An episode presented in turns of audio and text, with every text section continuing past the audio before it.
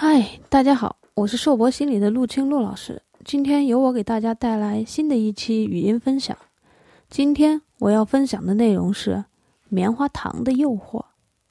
这是二零零五年轰动韩国的棉花糖的故事。那么，到底是发生了怎样了不起的一件事？就是这么一种小小的、常见的零食，让全世界为之惊讶了呢？一九七零年。美国斯坦福大学沃尔特·密歇尔博士以四到五岁的孩子为对象进行了棉花糖实验。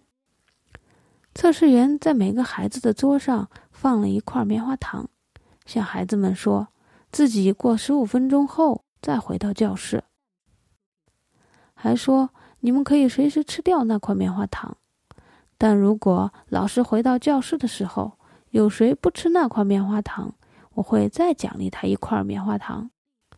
这是一项通过延迟满足感的方式来了解人的自我控制的实验。这里的延迟满足感是指为了得到更大的利益，不被眼前的诱惑所动摇，能忍受更长时间的诱惑。自控能力相对差的孩子，要么没有坚持到十五分钟就吃掉糖，要么测试员刚出门就马上吃掉了棉花糖。而自控力强的孩子们忍住了十五分钟棉花糖的诱惑，从而得到了两块棉花糖。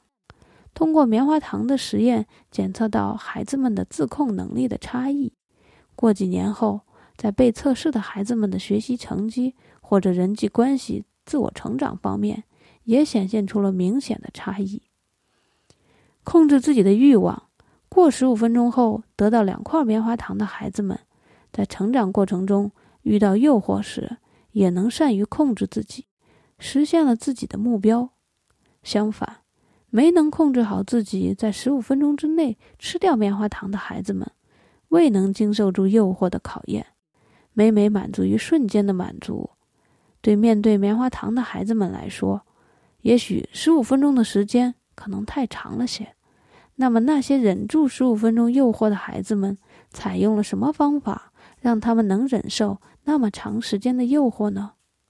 没能忍住诱惑的孩子，往往盯住眼前的棉花糖和钟表时间；相反，忍住诱惑的孩子们，往往闭着眼睛想别的事情，或者通过唱歌等方式，尽可能的做其他事情，努力把注意力从棉花糖上移开。通过棉花糖的试验。